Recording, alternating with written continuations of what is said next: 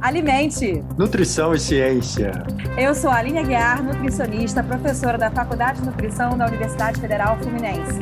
E eu sou o Renato Nunes, nutricionista e professor da Universidade Federal de Juiz de Fora. Hoje iremos conversar, eu e Renato, sobre os superalimentos. Será que existe? O que, que é isso? São mocinhos ou são os vilões da nutrição? Vamos conferir? Comum, né, Aline, as pessoas falarem de alimentos bons e alimentos ruins, os verdadeiros mocinhos e vilões da nutrição. Será que eles existem? Nesse episódio, a gente vai falar um pouco sobre esses alimentos milagrosos e os dilemas nas escolhas alimentares. Afinal, quem nunca teve dúvida sobre margarina e manteiga, café, chocolate, qual seria a melhor escolha? E você, usa óleo de coco? Não usa óleo de coco? Tudo isso e um pouco mais no episódio de hoje. Pois é, e ao fazer uma pesquisa rápida no Google, encontramos diversas notícias voltadas para a temática, a respeito dos alimentos, o que, que vai ser moda em 2022. Né? Nós temos aí uma lista de alimentos que já viraram mocinhos e vilões aí durante vários anos. E qual que vai ser assim, a chamada para 2022? Né? Algumas já tem alguns alimentos aí em voga, principalmente relacionados à mídia, né? E aí a gente vê os alimentos que vai chegar à mesa e quais são, serão os mais ouvidos pelos brasileiros. Então a gente vai conversar hoje sobre isso, né, Renato? Com certeza.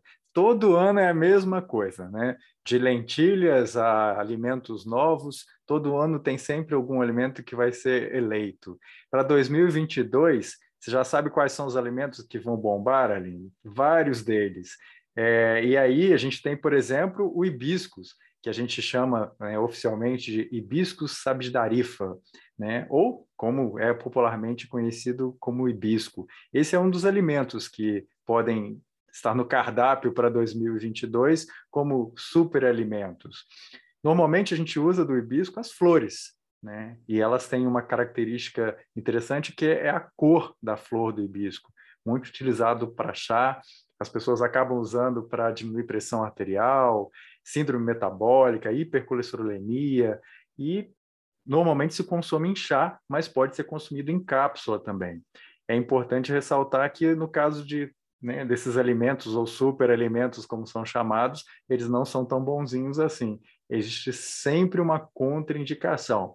No caso do hibisco, a contraindicação é para gestantes, para quem está amamentando, pessoas que têm problemas dos rins, né, os nefropatas, problemas cardíacos, cardiopatas, e alguns estudos ainda falam que o uso excessivo pode é, cortar o efeito de anticoncepcional. Interessante isso, né, Aline?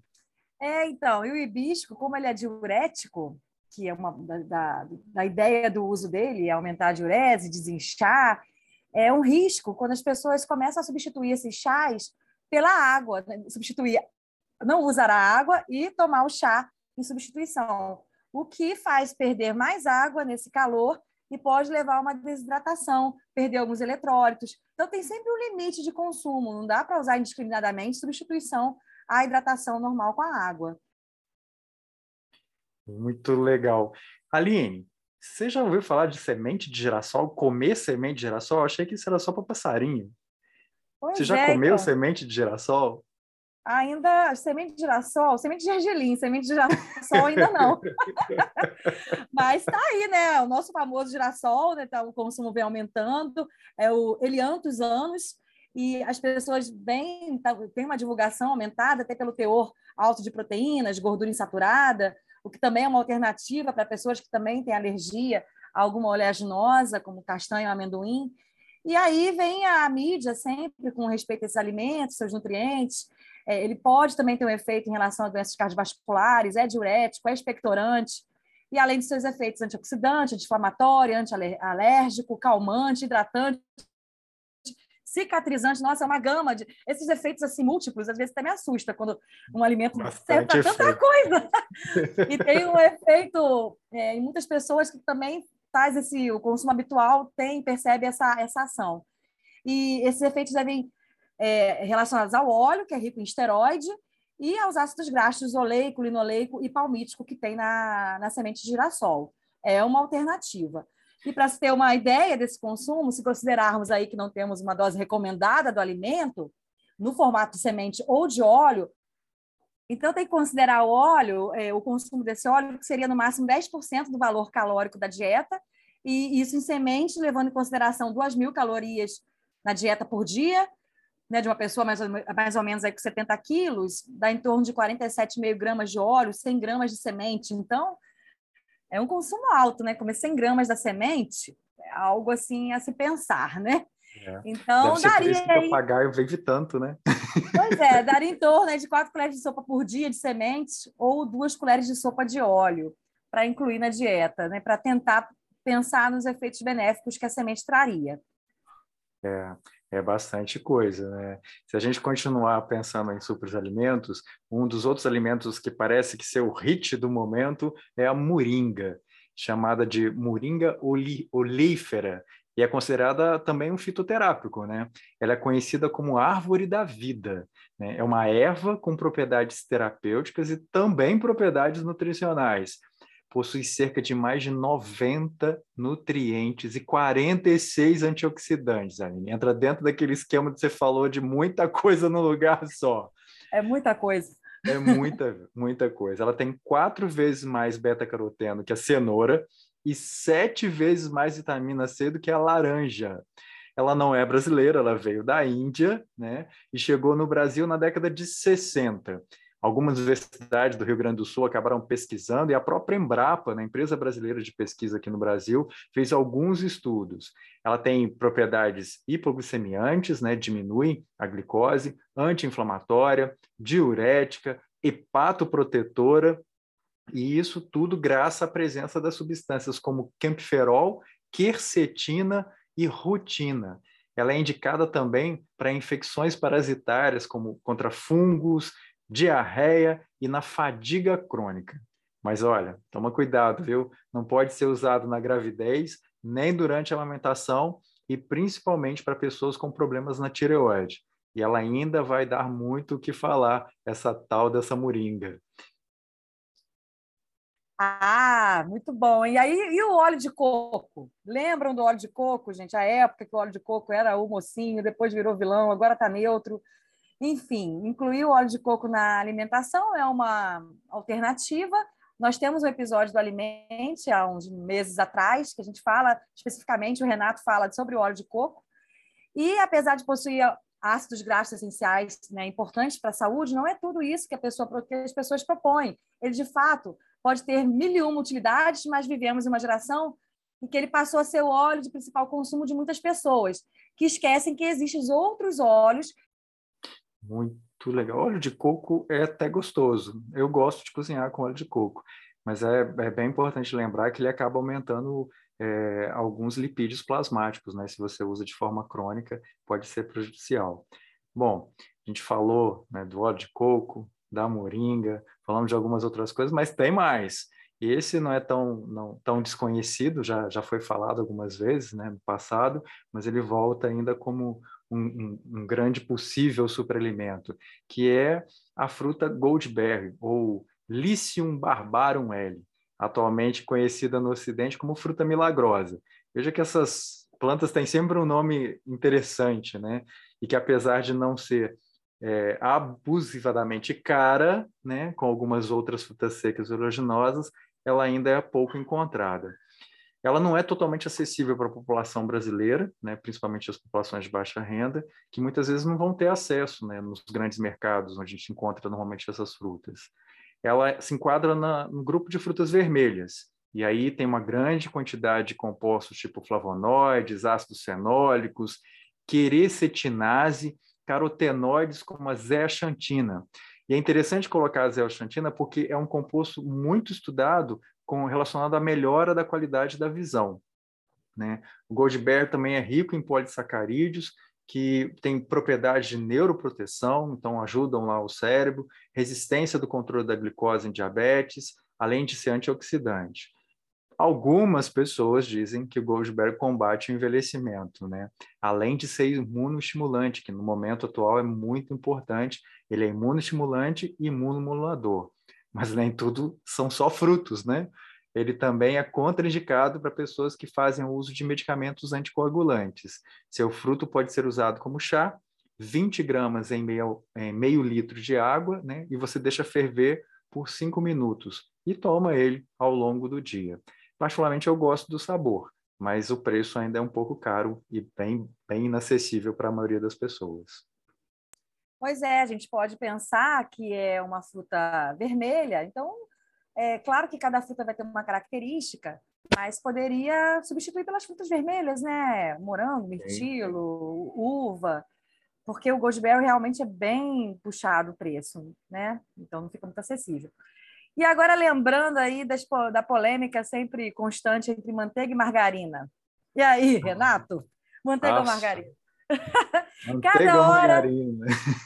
É, é, aí, eu não sei, deve ter, eu tenho um conflito de interesse em algum momento, porque é, a margarina, nós sabemos já que é rica em gordura trans, talvez até a indústria alimentícia mude a conformação da margarina, mas é uma gordura vegetal que tem uma hidrogenação ali é, diferente que vai levar a doença cardiovascular.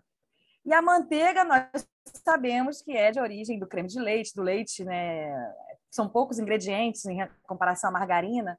Então, em relação à qualidade do produto, a manteiga eu priorizo mais a manteiga do que a margarina, pelos vários componentes que ela tem é, adicionados na composição da margarina, né, para fazer aquela composição cremosa.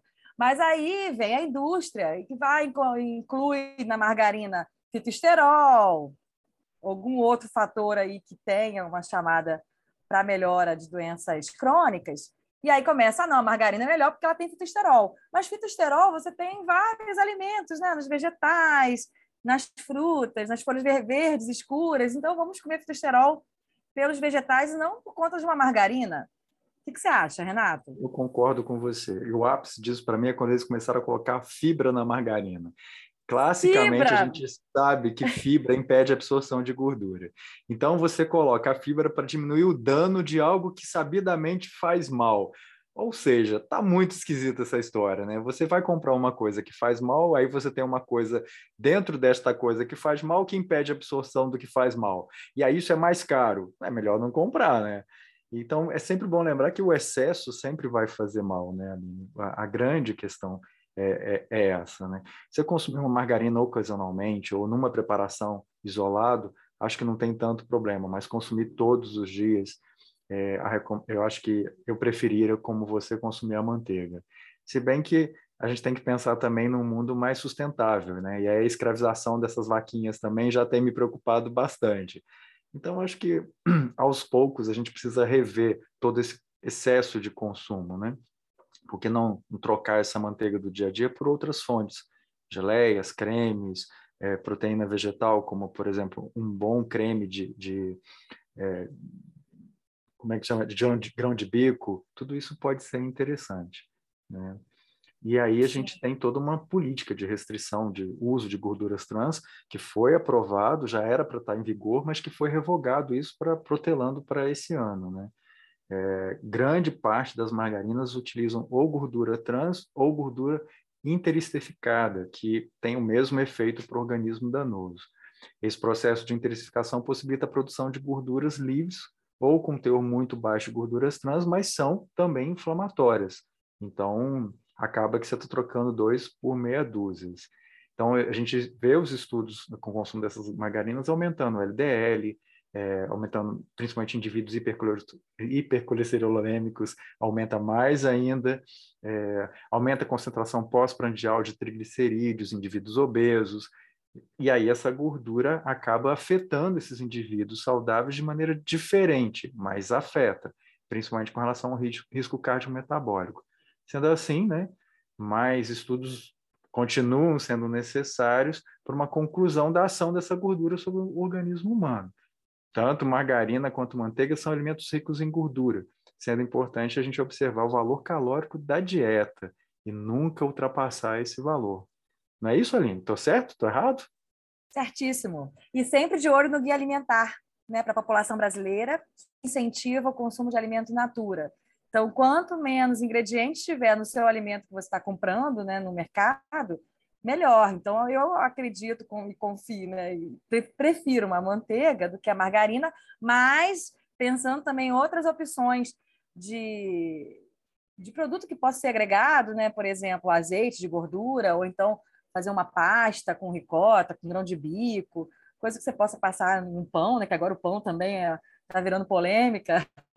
Tudo que acontece na, na mídia, no Instagram, nas redes sociais, a gente fica é, questionando em relação a, aos modismos né, com os alimentos. Então, o Guia Alimentar está sempre aí focando, e também outra polêmica são as frutas. A frutose vai causar doença hepática, excesso de frutas, né? E a gente fica perguntando, nossa, e aí o que, que fazer? O que a gente faz nesse contexto? É, essa história da frutose é muito interessante, né? Porque tem toda uma relação bioquímica dessa frutose, aumentando a produção de ácido úrico e de lipídios. Mas isso acontece com o uso principalmente de açúcar invertido, que separa glicose e frutose da sacarose, né? Ou do uso da própria sacarose. A frutose presente nas frutas vem junto com as fibras, então a absorção disso é muito mais lenta, é muito mais tranquila e jamais vai causar essa catástrofe. Um alerta seria para a questão dos sucos. Aí sim você tem né, uma complicação, porque quando você faz o suco industrializado, você tira a fibra. Retirando a fibra, essa absorção realmente é mais rápida. Eu falo, Aline, que a sabedoria popular precisava ser revista. Os nossos avós não davam sucos para gente, eles davam refresco. Lembra disso? Que pegava a laranja, Lembra, é. espremia é. e colocava água. Aguinha, é. Né? E aí é. você, né, você tem a diminuição da concentração de açúcares. Né? Então sempre fica essa, essa, essa questão toda sobre a frutose. A frutose consumida em natura, ela não faz mal. O problema é quando essa frutose é manipulada e adicionada aos, né, aos alimentos industrializados. E aí fica realmente complicado, porque você pode aumentar ácido úrico, aumentar a deposição de gordura e até causar esteatose hepática em alguns indivíduos. Tá? É, então, polêmica por polêmica, a gente lança essa. Pois é, e esses sucos industrializados, eles concentram muito, às vezes eles substituem o açúcar por suco de maçã para adoçar, né? E quase nenhum tem fibra, porque tira realmente a fibra da, da fruta. Então, é sempre melhor a gente incentivar o consumo da fruta íntegra em si, in natura, ou, de repente, de diluir, fazendo um refresco, um suco mais diluído. E a frutose realmente da fruta, ela está diluída, como você falou, a absorção é bem mais lenta e diluída em muita água, as frutas são ricas em água, então não deve se preocupar com essa frutose da fruta. Se preocupe sim com suco industrializado, que tem aí açúcar adicionado ou até suco de maçã, né, para tentar diminuir um pouco do que é o chamado do suco. Vamos supor um suco integral de uva, mas aí ele é mais docinho. Nossa, o suco é bom quando você vai ver, ele tem suco de maçã adicionado é. ali, até para baratear o custo também. E claro que isso diminui ali os compostos bioativos da uva que teria naquele suco. Mas é sempre importante pensar é, é, no produto alimentício, né? Se ele é industrializado, sempre priorizar o in natura. É, e tem muitas interações, né? O alimento é uma, uma, uma fábrica de interações. Enquanto o medicamento tem um princípio ativo, o alimento tem vários princípios ativos ali. Então, assim, para a gente citar um exemplo dessas interações, a gente pode falar do, do hibisco, né, que foi colocado aqui, que é muito utilizado, como você falou, associado ao emagrecimento pelo aumento da diurese, né? ele pode ter benefícios à saúde, mas sempre com moderação. Ele tem um potencial diurético e, se consumido em excesso, né, como a gente falou, pode levar a uma situação, por exemplo, de hiponatremia, e assim como hipocalemia e uma carência dos eletrólitos, podendo ocasionar também é, queda de pressão arterial. Né? Então, nem tudo que é bom é bom se consumido em excesso, e principalmente se consumido diariamente e em excesso. É, e aí a gente tem outras relações que acho que você pode falar também. É, a Goldberry que a gente comentou, ela interage no citocromo P450 no fígado, né, no processo de toxificação hepática. E ela regularmente ela tem um efeito aí com pessoas que usam anticoagulante, tipo heparina, varfarina. Então, se você usa algum anticoagulante, muitas pessoas têm usado agora por questão da Covid, para evitar trombose e aí usa esses alimentos pensando no benefício que ele pode trazer, ele pode interagir e causar hemorragias. Então, até mesmo uma, uma, algo ser natural não quer dizer que seja é, liberado totalmente, né? Não tem aí uma recomendação para se fazer. Então, cuidado com esses medicamentos que, que evitam a agregação plaquetária, a coagulação com esses alimentos que interagem, que pode levar mais a, sangramento. Tem o alho também, cápsula de alho, que as pessoas às vezes usam, que pode também interagir com medicamento, quando a, o, a, o, indivíduo usa anticoagulante, né? A AS, por exemplo, que também tá aí, muita gente usa é, indiscriminadamente, né, por conta para evitar trombose, então tem esses riscos. É, e é muito comum, né, principalmente para quem, né, pessoas que vivem com diabetes, ou pessoas que têm problema de obesidade, ou pessoas que têm outras doenças, lançarem mão do uso de, de vegetais e de frutas e de plantas né, medicinais, como se elas pudessem ser uma salvação para, para esse quadro que é complexo. Né? E nesse sentido, fica o alerta aqui do alimente. Né? Você não deve se automedicar, você não deve usar nenhum tipo de alimento de uso contínuo né, como tratamento sem consultar um especialista na área. É, principalmente as pessoas que têm alguma doença de base. Né? Então, a gente pode pensar que, que os, os, os, alimentos servem para nos alimentar, eles têm compostos bioativos, fazem essa ação, mas existe muita interação com é, os medicamentos.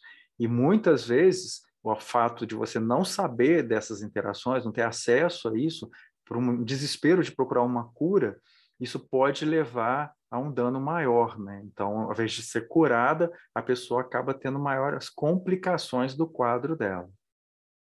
É, então, um caso importante que a gente tem que pensar são pessoas com câncer, que às vezes ficam atrás de algum alimento que possa proteger de reações, na verdade, às vezes não é o momento de ele consumir alimentos tão ricos em antioxidantes, porque a quimioterapia tem o foco que é tratar o tumor. Então, se você consome um alimento que vai ter uma propriedade antioxidante nesse momento do uso da, do quimioterápico, pode atrapalhar o efeito do medicamento. Então, eu vejo, às vezes, as pessoas correndo atrás aí de chá verde, de graviola, de noni, de cogumelo do sol e vários outros alimentos, falam, não, eles vão me proteger. Mas tem um momento é, exato para o uso, né? Então, por isso tem que ter sempre uma, uma orientação alimentar quanto a qualquer consumo que possa ser feito nesse momento. É, e tem várias questões nesse sentido, né? E você pode estar perguntando assim, né? Ah, mas o que que isso tudo então tem a ver é, com o que eu estou fazendo ou que, né, com as plantas, com a alimentação, né? É como você pensar o seguinte, olha, vamos fazer um exemplo. Você pode levar o seu carro numa oficina e vai chegar para o mecânico e ele tenta te vender um produto que serve para preservar o motor, ele também é bom para a bateria do carro, ele ajuda nos amortecedores do carro, ele protege o pneu, ele ajuda na, na, numa melhora do freio, ele melhora o desempenho da sua direção hidráulica e ele potencializa a luminosidade dos faróis. Você vai acreditar nisso? Provavelmente não, não, né? não existe não esse dá. produto. Assim como não existe um superalimento. Não dá para ficar desconfiado, Aline, com esse tipo Tá. de coisa milagrosa? E você vê assim, a própria palavra, né? Superalimento. Então, é a busca do, do humano para alguma coisa que vai resolver a sua vida, porque você não consegue emagrecer, você não consegue é, algum benefício que você quer com a alimentação. Então, esse superalimento vai te salvar, porque a gente coloca aí, a, a mídia vem né, e coloca esse nome para realmente chamar para venda. Então, tem, a gente tem que olhar criticamente quando saem esses nomes aí é, no mercado com um chamado para compra. Vários produtos, né, Renata? A gente tá, e a gente está sempre atualizado nas aulas, os alunos trazem para a gente, a gente também, os clientes, os pacientes também que a gente atende traz, e às vezes a gente nem conhece, fica assim, nossa, deixa eu ver o que, que é, do que se trata, né, para saber qual é o efeito. É, e aí a gente pensa assim, toma um monte de suplemento, um monte de chá, um monte de coisa, mas a dieta está completamente desbalanceada. Então, antes de pensar em tudo isso, né, a gente tem que pensar nessa alimentação, né? Como é que, que esse indivíduo vai, vai se alimentar para que esses complementos, né, da alimentação, né, as plantas, as frutas, os compostos bioativos possam agir dentro de uma base nutricional já feita. E aí pensar né, em tornar-se saudável de uma forma integral. Então, quando a gente adoece, a gente tem um desequilíbrio. Para retomar esse equilíbrio, a gente precisa pensar na base da saúde. E a base da saúde é a alimentação. É, então, aí nesse sentido, tem-se muito a fala do guia alimentar, de usar alimentos in natura, de alimentos minimamente processados, que são aqueles que a gente só corta embala, é, e evitar os alimentos processados, os ultraprocessados e os alimentos industrializados. Quanto aos óleos, gorduras e açúcares, sempre devem ser usados com moderação, né? E vai ser sempre indicado, então, o uso de ervas e especiarias para dar sabor às preparações. A gente tem uma gama de temperos, né? Que a gente acaba não usando e que podem ser úteis e devem ser usados no dia a dia para dar esse reforço ao nosso estado nutricional e à nossa qualidade de vida e à nossa saúde. É, então, não tem um alimento que você vai comer no almoço e que vai te salvar, né? E vai te fazer ter um benefício. É um conjunto.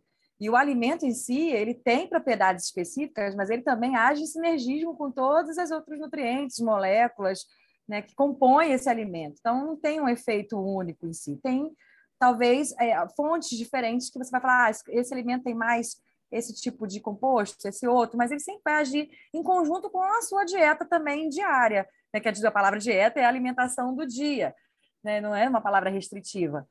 Então, a gente tem que pensar nisso, no conjunto da, do seu plano alimentar durante dia, semana, mês e assim vai, que seja uma rotina ter também conhecer sabores novos, né? Vamos conhecer a semente de girassol, vamos conhecer o goldberry, o hibisco, mas que não seja a sua muleta de salvação para, para sair né, do, do, do, que é recomendado pelo guia alimentar e você, não, mas eu tomo meu chá de bisco, não, mas eu incluí a Goldberry na minha alimentação.